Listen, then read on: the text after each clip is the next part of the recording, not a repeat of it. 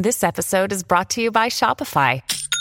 Forget the frustration of picking commerce platforms when you switch your business to Shopify, the global commerce platform that supercharges your selling wherever you sell. With Shopify, you'll harness the same intuitive features, trusted apps, and powerful analytics used by the world's leading brands. Sign up today for your $1 per month trial period at shopify.com slash tech, all lowercase. That's shopify.com slash tech. Trauma, del griego trauma, que significa herida, choque emocional que produce un daño duradero en el inconsciente, emoción o impresión negativa, fuerte y duradera. En nuestro día a día hay un millón de cosas que nos pueden provocar este tipo de emociones negativas. No hay más que abrir Instagram o TikTok para ver que no estamos bien. De hecho, estamos fatal. Pero todas estas cosas que nos provocan malestar son traumas. ¿Estamos utilizando más esta palabra porque realmente estamos más familiarizadas con ella y sabemos identificar mejor qué supone un trauma? ¿O más bien la estamos vaciando de significado al ponerle este nombre a casi todas las emociones negativas que experimentamos? Como decía la periodista Jessica Bennett, si todo es un trauma, nada lo es. La exageración es parte del lenguaje de millennials y Gen Z, una forma de expresar y compartir lo que sentimos, muchas veces valiéndonos del humor como medio para que otras personas se vean reflejadas en nuestra experiencia. Ahí tenemos los memes y stickers de salud mental que usamos como posesas en nuestras conversaciones de WhatsApp y redes sociales. Pero los tiempos de Internet son lo que son, breves, concisos y rápidos. De ahí el énfasis y la exageración, que nos permiten contar las cosas de forma más directa y eficaz, en el menor tiempo y espacio posibles. ¿Esto puede hacer que acabemos hablando de salud mental en modo clickbait? ¿Es posible que al generalizar estos términos estemos alterando su significado? ¿Nos faltan o nos sobran palabras para hablar de lo que nos pasa?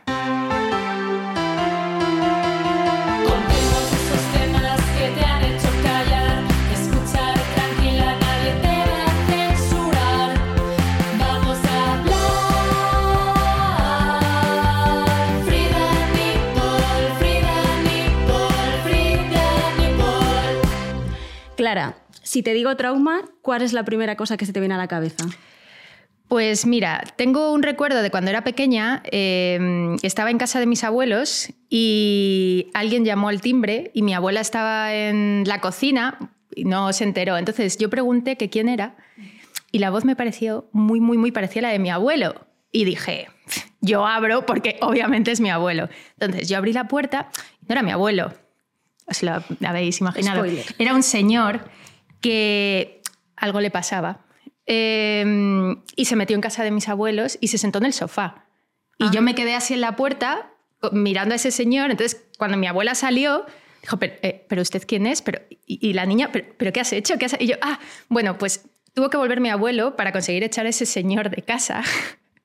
y a mí, eh, en ese momento, no me di muy, mucha cuenta de lo que había pasado, pero sé que desde entonces, cuando llaman al timbre de mi casa, siempre recuerdo ese momento y siempre soy un poco como la señora del visillo mirando por la mirilla para ver si es mi abuelo o si es una persona, ese hombre, ese hombre o alguien que conozco. Y, y esa sensación sí que se quedó para siempre en mí.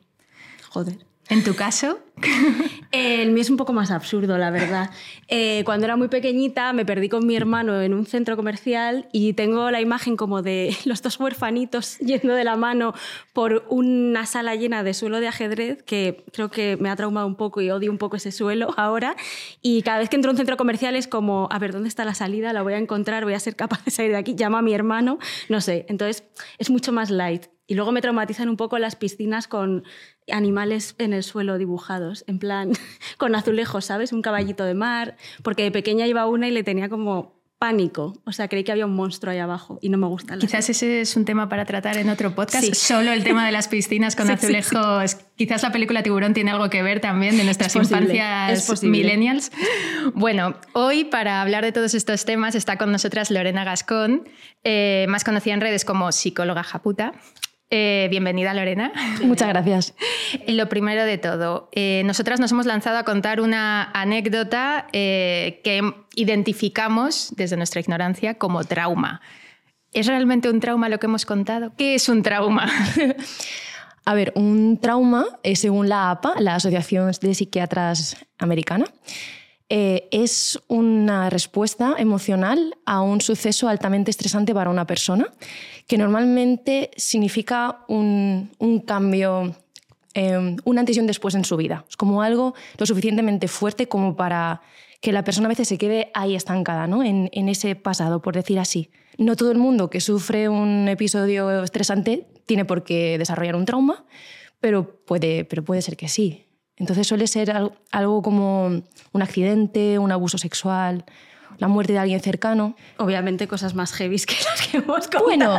Bueno, bueno, todo es relativo, ¿no? Porque también existe la vulnerabilidad genética, ¿no? Y hay personas que les puede dejar algo, una marca durante, muchos, durante mucho tiempo si no se lo trabaja. Pero se puede trabajar, ¿eh?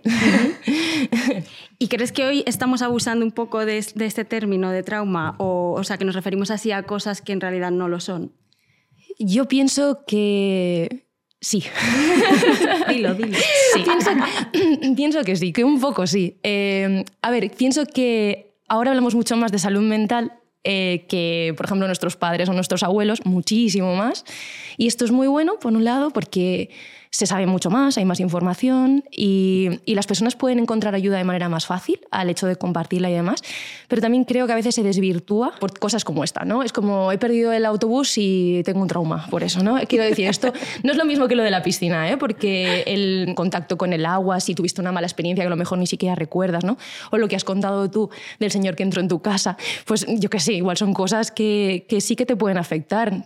También es que está esa, esa pequeña línea entre el estoy invadiendo validando a alguien que está sufriendo un montón si le digo que eso es una tontería, ¿sabes? O les digo como explico que solamente se puede llamar trauma esto. Es complicado, ¿sabes? Es una sí, fina sí, línea. Sí, totalmente. Yo eh, de hecho, cuando estábamos preparando el podcast, comentábamos que nosotras, que somos de una generación, pues la que estabas hablando, sí recordamos eh, ese comentario recurrente cuando eras, he perdido el autobús, decías tú, pues he perdido el boli rosa, qué trauma. Eh, en fin, que lo usábamos muy a la ligera. pero también tenemos la sensación de que las nuevas generaciones, no sé si porque tienen más herramientas o porque ya están más hechos a hablar de salud mental, pero me da la sensación de que hablan con más pozo o con más trasfondo, ¿puede ser? Eh, yo creo que sí. Eh, por un lado, es que a mí me da mucha rabia esto de la generación de cristal, ¿sabes? Porque yo ya no sé si yo estoy dentro o no, porque ya tengo una edad, pero eh, meter a todos los jóvenes en un es que no aguantáis nada porque sois generación de cristal me parece muy feo, porque también considero que hay, que hay cosas que pueden ser ¿Qué, es un trauma? ¿Cómo puedo yo decir que algo para una persona sea duro o no lo sea? ¿no? Si yo no conozco a la persona, no conozco su historia, no sé cómo sus padres le trataron, no sé lo que ha vivido. Entonces, a lo mejor puede haber una persona que caminar por, una, por un lugar alto, coger un avión, puede ser traumático. ¿Y quién soy yo para decir eso es una tontería? Súbete. ¿No? Pero, pero claro, sí, yo creo que los jóvenes de ahora tienen como menos vergüenza, ¿sabes? Tiran más para adelante. Y entre eso también me meto yo en los jóvenes. por supuesto. claro, al hilo de esto que decías, ¿cómo importante es ponerle nombre a algo que nos hace daño? ¿no? O sea, porque puede ser una forma de legitimar ese dolor, por ejemplo, o justo lo que te anime a ir a terapia. O a veces, claro, también puede convertirse como en parte de tu identidad o una forma de tener más autoridad a la hora de hablar sobre un tema en concreto, ¿no? Como me pasa esto, yo sé lo que es. Entonces, ¿cómo importante es darle ese nombre? ¿Hasta qué punto? Este tema tiene tela. Eh... Ahí lo dejamos. Creo que es muy importante poder ver que lo que te pasa tiene un nombre y tiene unos criterios, no es como, ostras, esto me pasa a mí, no solo me pasa a mí, le pasa a más personas, soy humana, no soy un bicho raro, jolín, y tiene tratamiento además, porque a veces también el saber que algo tiene eh, unos síntomas, ¿no? Es como que también tiene un, tratamiento y entonces en ese sentido muchas veces alivia el yo saber que, ostras, le voy a poner un nombre a esto, he sufrido un abuso o, he sufrido un trauma o, esto es una herida emocional del pasado o lo que sea, ¿no? Esa es la parte buena y, la parte que puede no ser tan buena es que a veces tendemos a vernos a nosotros mismos como si fuéramos un post-it con patas, ¿sabes? Una etiqueta con patas. Entonces es de, no, perdona, es que yo como tengo ansiedad no hago esto, como tengo un trauma no, no hago esto. Y eso no es sano para nosotros ni para los que nos rodean. Es limitante, ¿no? Claro, claro. A ver, que yo tenga un trauma no significa que no pueda hacer cosas, que yo tenga ansiedad no significa que no pueda hacer cosas. Entonces, que lo voy a pasar mal, sí, pero es que la idea es que vayamos en la dirección de tener una vida lo menos limitante posible. Entonces, si yo me pongo una etiqueta yo mismo que me limita, una cosa es que yo sienta que necesito protegerme en esa etiqueta, ¿no? En algún momento. Es como de, no, yo siento que esto ahora no lo puedo hacer, ¿vale? Eso es respetable, pero que no puedo hacer nada o que incluso como me digo, no es que yo como tengo un trauma puedo echarte a ti las mierdas encima.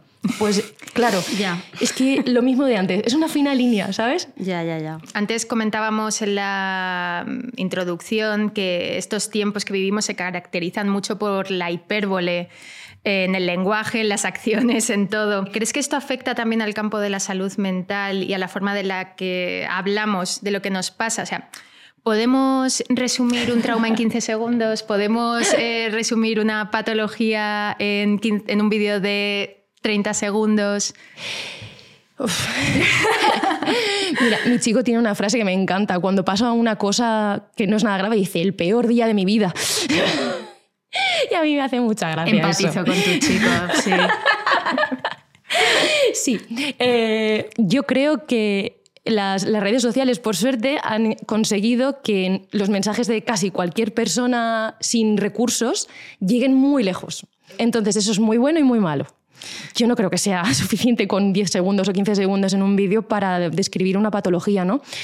Entonces entiendo que hay veces que si a una persona comparte en, en sus redes ¿no? que ha sufrido, que tiene un problema, y esos 10 o 15 segundos a esa persona le sirven para recibir apoyo, para darse cuenta de que, de que tiene un problema, porque yo no sé, y eso le ayuda a conseguir terapia, pues es genial. Pero si esa persona se queda enganchada a subir contenido para, para conseguir seguidores, para conseguir refuerzo de ese malestar, esa persona nunca se va a sanar. ¿Para qué?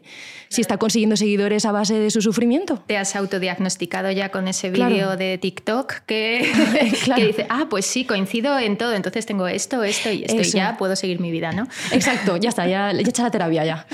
Claro, es que esa es otra, es que al final puede hacer que te identifiques con cosas que en realidad eh, no son un trauma per se, o sea, porque igual tienes dos de esas cosas que dice esa persona, pero eso no significa que tú vayas a tengas esa patología o ese trastorno, ¿no? Totalmente, porque nosotros tenemos una tendencia como seres humanos a identificarnos con todo lo que vemos. Por eso el horóscopo funciona también. Entonces, es súper común que veamos unos síntomas y digamos, ah, esto me pasa, ay, sí, esto también, ay, esto me pasó el otro día, sí que también, ¿no? Es como que es muy fácil que nos sintamos porque queremos sentirnos identificados. Entonces, por la fuerza lo, lo acabamos, lo acabamos viendo. Entonces, es posible que nos autodiagnostiquemos cosas que no son. Ya, ya. Sí, sí, bueno, yo soy muy acuario, claro, entonces se lo entiendo, sí. When you need mealtime inspiration, it's worth shopping Kroger, where you'll find over 30,000 mouth-watering choices that excite your inner foodie. And no matter what tasty choice you make, you'll enjoy our everyday low prices, plus extra ways to save, like digital coupons worth over $600 each week. You can also save up to $1 off per gallon at the pump with fuel points. More savings and more inspiring flavors make shopping Kroger worth it every time. Kroger, fresh for everyone. Fuel restrictions apply. Claro, y con esto de darle nombre a las cosas que habíamos dicho que eh, puede ser muy bueno porque te puede ayudar a, a precisamente identificar o a ponerle nombre a cosas que no sabías lo que eran o no sabías identificar como trastornos, pero ¿tú crees que estamos convirtiendo en patologías demasiadas cosas que forman parte del comportamiento normal? O sea, una tristeza, un bajón de un día, convertirlo de repente en algo más automáticamente. Estoy totalmente de acuerdo en eso. No todo el mundo, no, no, pero es como sí que es, hay una sensación global de sociedad que es un poco que sí es así, ¿no? Pero no, incluso los profesionales. Por lo menos es lo que yo me doy cuenta, ¿no? A veces me pongo a ver cuentas de psicología de compañeros, digo, para inspirarme yo en mis posts, y joder, es que me estoy sintiendo mal de lo que estoy leyendo porque me siento identificada y yo estoy bien. ¿Cómo puede Eso ser? creías. Sí, sí, sí, digo, joder, voy a dejar de ver estas cosas, ¿no? Y pienso, ostras, es que, a ver, es cierto que es bueno sentirte identificado para poder encontrar herramientas para poder estar tú mejor o llevar mejor lo que te pasa. Yo creo que eso es ideal y maravilloso que está al alcance de todo el mundo en redes. Pero de ahí a que, como dices tú, ¿no? Un día de bajón, una tristeza, ¿no? Los post de cómo superar un día de bajón. Chico, no tienes que superarlo. Tienes que vivirlo. Tienes que dejar- sí, déjatelo vivir, si tampoco pasa nada. Pues un día estás triste, pues te quedas en casa o, o estás, te, te ha pasado algo grave que es una pérdida. Tendrás que estar triste, ¿no?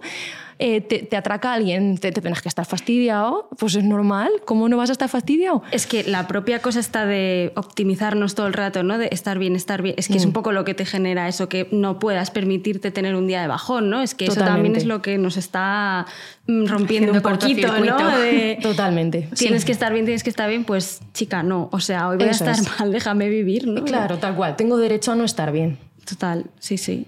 Yo creo que se habla mucho de los traumas infantiles, pero a mí me gustaría saber si el trauma tiene edad realmente, si, si somos más vulnerables o, o hay más posibilidades de que nos traumaticemos cuando somos niñas o no entiende de edad.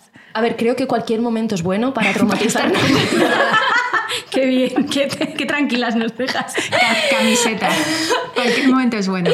A ver, como, como el trauma realmente puede ser un evento, eh, una catástrofe, una guerra, un, un- un suceso traumático, ¿no? algo que ocurre, una experiencia cercana a la muerte, por ejemplo, pues puede pas- pasar en cualquier momento. Pero es cierto que siendo niños eh, estamos en un momento más vulnerable, están nuestras conexiones mentales, las que vamos a tener, bueno, luego va cambiando un montón, el cerebro súper plástico y todo eso, y tiene, o sea, hay solución, ¿vale? que nadie se asuste.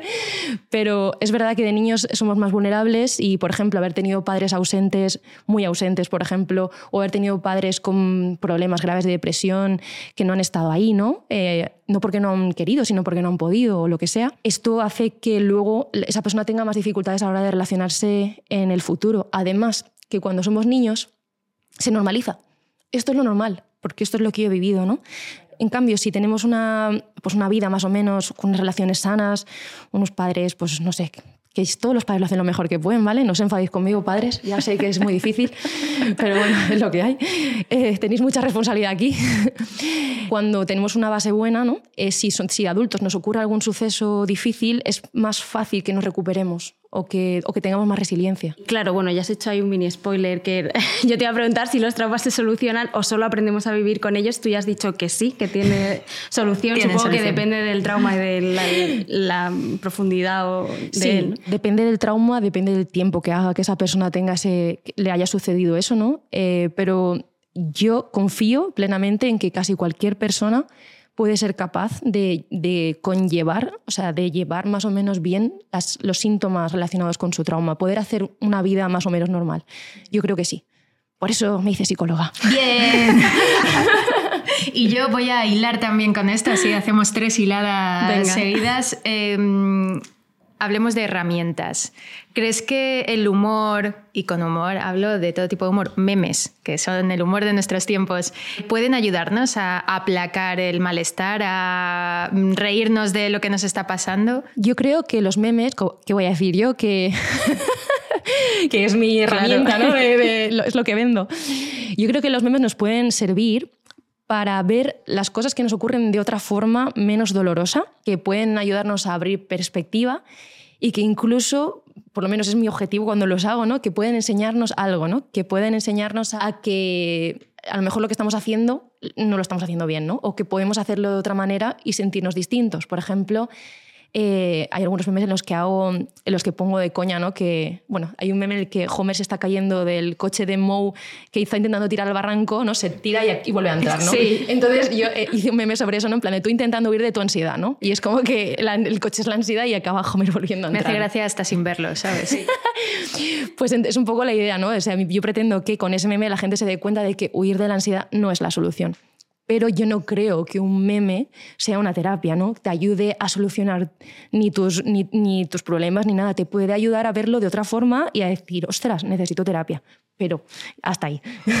Claro. ¿Y crees que las redes sociales de alguna manera han cambiado eh, lo que compartimos públicamente? Porque como que parece que somos muchísimo más abiertas en contar nuestros dramas mentales, emocionales, lo que sea. O sea, tú te metes a TikTok, el hashtag de Traumatalk o Traumadump, ahí está la parte de los traumas, pero bueno, como eso hay mil millones de cosas. Entonces, em, esta forma de compartir estas cosas en redes, ¿crees que tiene que ver también con los tiempos en los que vivimos? Eh, sí, totalmente. Yo creo que somos adictos a, a la atención, o sea, a que nos presten atención. Creo que todo vale en algunas cosas y eso, mm, a ver, yo, pienso que si alguien ha sufrido un montón, si lo comparte, eso puede en cierto modo ayudarle si acaba recibiendo apoyo de los demás.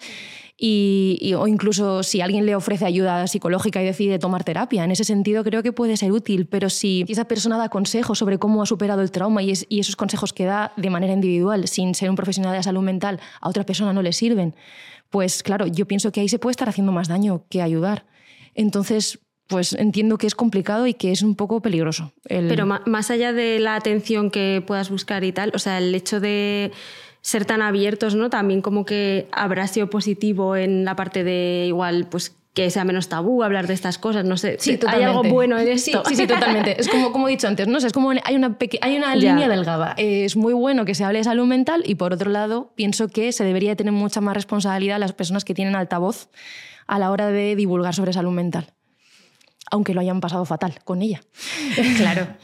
Y ya para terminar, una pregunta muy sencilla. ¿Estamos todos traumatizados?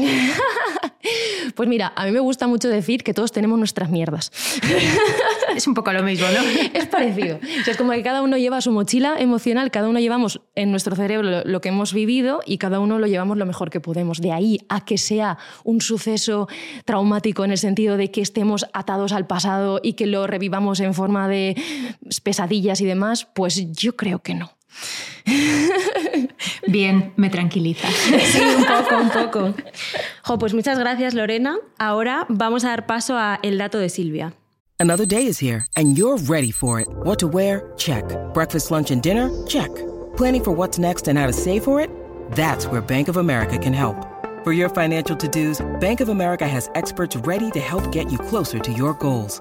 Get started at one of our local financial centers or 24-7 in our mobile banking app. Find a location near you at bankofamerica.com slash talk to us. What would you like the power to do? Mobile banking requires downloading the app and is only available for select devices. Message and data rates may apply. Bank of America and a member FDIC. El dato de Silvia.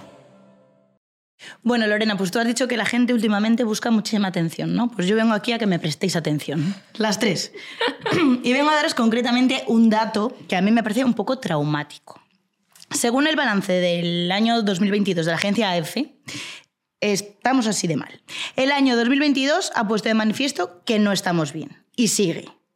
Que no estábamos bien y que pasado lo pasado, no estamos mejor. O sea que estamos fatal. Esto viene un poco después del COVID, que entiendo que es como un suceso un poco traumático para todos, pero bueno. Totalmente. El informe además habla justo de lo que estabais comentando, ¿no? Del entorno y cómo abordamos todo. Y dice lo siguiente. Estamos mal porque no atendemos a la necesidad de cuidar dónde y cómo vivimos, por la forma en la que nos enseñan a interpretar y abordar nuestras dificultades, el envejecimiento, el trauma, la angustia o el duelo.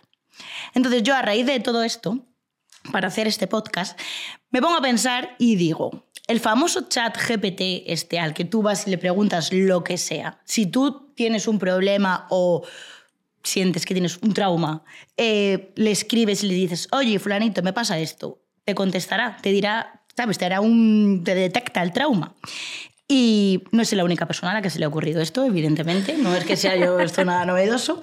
He encontrado que hay algunas aplicaciones que sirven para conversar. Una de ellas, por ejemplo, se llama Réplica, que te permite como tener amigos imaginarios, digamos. Y luego hay otra que se llama Coco, que lo que hace es como que te ayuda a mejorar tu ánimo, ¿no? Como con mensajes así, rollo coach. Eh, no creo que puedan sustituir a una terapia, pero bueno, ahí están. Y lo que sí que he descubierto es que la inteligencia artificial sirve para precisar diagnósticos y ver qué terapia se ajusta mejor a cada paciente. Al parecer diferencia con gran precisión algunas frases que pueden alertar en, temas como el suicidio o la depresión. Ahora me cuentas, a ver qué opinas tú de esto, porque tengo otra cosa también que he encontrado, que es que em, la inteligencia artificial, igual que cuando tú buscas yo qué sé, unos vaqueros. Quiero comprarme unos vaqueros rojos en Google. Pues si tú estás buscando algún tema medio preocupante, eh, los anuncios que te salen en, Google o en las páginas que estés mirando sobre al buscar vaqueros rojos te van a salir también anuncios de vaqueros rojos. Pues en este caso lo que te sale, por ejemplo, podría ser el teléfono de la esperanza o el teléfono de prevención al suicidio. Entonces, aquí, la otra cara de la moneda es que usemos mal estas aplicaciones, dejemos de ir a terapia y, y olvidarnos pues eso de lo importante que es realmente cuidar nuestra salud mental de la forma adecuada. Entonces, Tú como psicóloga, ¿qué opinas de estos avances? ¿Esto es verdad? ¿Esto es mentira? ¿Me lo vas a tirar todo por la borda? Vale, a ver, yo pienso que eh, estos avances pueden venir muy bien y pueden ser muy útiles a la hora de, eh, pues, que es información inmediata y tú le preguntas a ChatGPT alguna cosa, por ejemplo a ChatGPT o a otras inteligencias artificiales, y te, y te da un montón de información. Incluso he escuchado que es capaz de redactar eh, trabajos para la universidad. Esto igual no lo tenía que haber dicho. Creo que ya lo Bueno, sabe yo creo todo todo el mundo. sabe ya. Los estudiantes ya, ya están al. Genial. Sí. Pero es cierto también que a veces ChatGPT miente. Tú le preguntas, ¿esto tiene evidencia científica? Y te dice, sí, claro que sí. Y tú dices, vale, dímelos, dime los artículos y te los da, pero luego tú los buscas y no existen.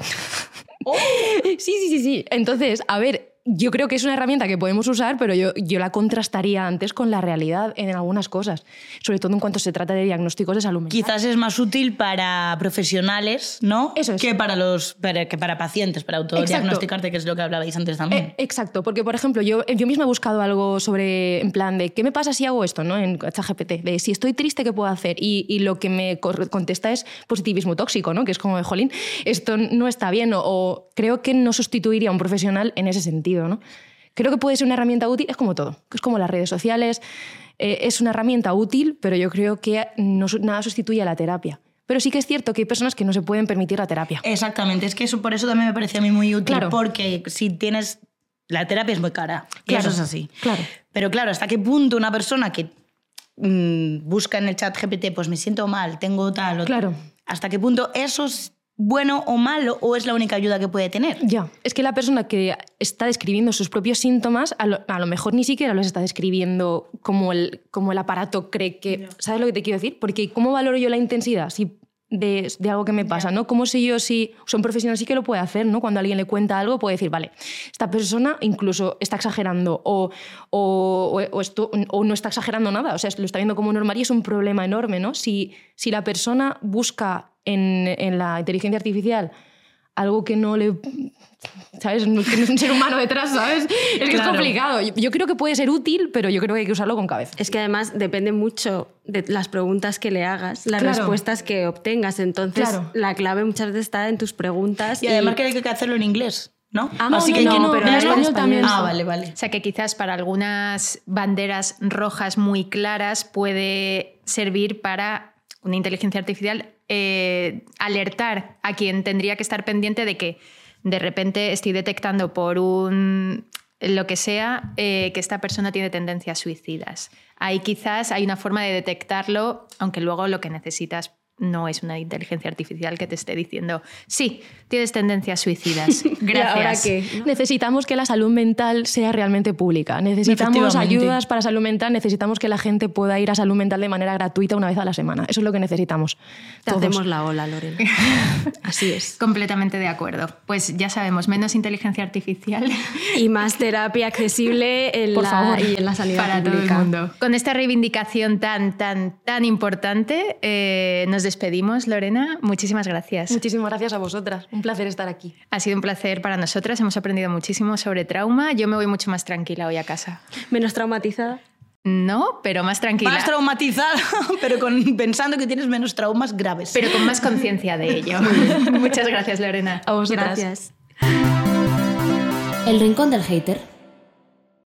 Somos Elena Pérez y Elena Guerra, somos las Elenas y somos las social media de Frida. Hoy hemos hablado de traumas y de salud mental y como para todo en esta vida hay un señor con una opinión sobre esto. Así que hoy eh, hemos traído un comentario eh, de uno de nuestros posts sobre salud mental sobre este tema. Nos lo lee Elena, a ver. Eh, bien, este usuario vamos a referirnos a él como BertinGS94 porque por razones legales no podemos dar su nombre real, así que para nosotras hoy será Bertín. Y Bertín dice así, lo que tenéis es mucha tontería encima. Si vivierais en Ucrania, Ruanda o Palestina, ibais a saber lo que es tener ansiedad de verdad. Madre mía, Bertín, cuántas cosas que sacar aquí, ¿eh? Madre mía. Primero, somos conscientes de que el- del privilegio que es vivir en un país eh, blanco, europeo, occidental, pero eso no quita que vivamos en un sistema opresor capitalista que nos causa enfermedades mentales todos los días de nuestra vida. Además, la salud mental es igual de importante aquí que en esos países y pensar que estas personas no tienen traumas o bagajes previos a la guerra o la situación que esté viviendo en cada momento ese país es del todo deshumanizante porque esta gente ya trae consigo eh, conflictos de pareja, conflictos de trabajo, de dinero, como podemos tener nosotras viviendo aquí. Seguramente, eh, Mm. quitando obviamente el, el trauma que es vivir eh, dentro de una guerra o dentro de un país en conflicto, eh, seguramente tengamos también cosas en común con esta gente, igual porque somos humanos y porque tenemos traumas. Para seguir y para quitarnos este mal sabor de boca, vamos a, hemos elegido un contracomentario, un comentario que se asemeje un poco más a lo que sentimos todas. No es precisamente positivo el de hoy, pero bueno, vamos a intentar que por lo menos eh, nos sintamos identificadas con él. El comentario es este. Eso es. Dice así. Yo estoy empezando a pensar que en verdad mi ansiedad es una imaginación mía y que solo busco llamar la atención. Y diciendo esto, siento que intento llamar más aún la atención. Es horrible. Es por culpa de señores como Bertín, que desgraciadamente no solo están en las redes sociales, sino también seguramente en los círculos cercanos y familiares de personas con ansiedad, que dudamos de nuestros propios sentires muy a menudo.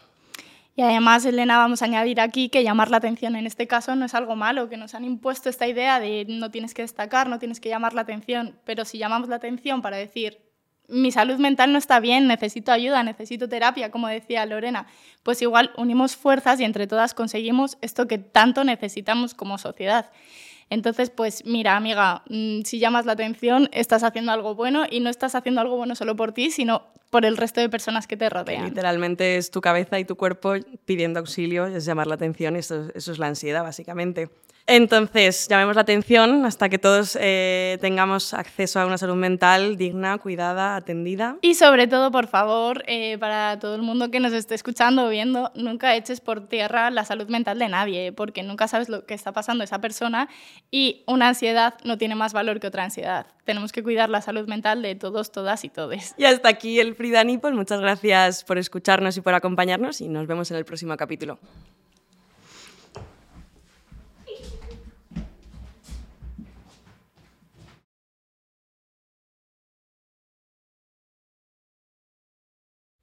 Si te ha gustado este podcast, no te pierdas nuestro Frida Doc con temas impactantes y testimonios increíbles.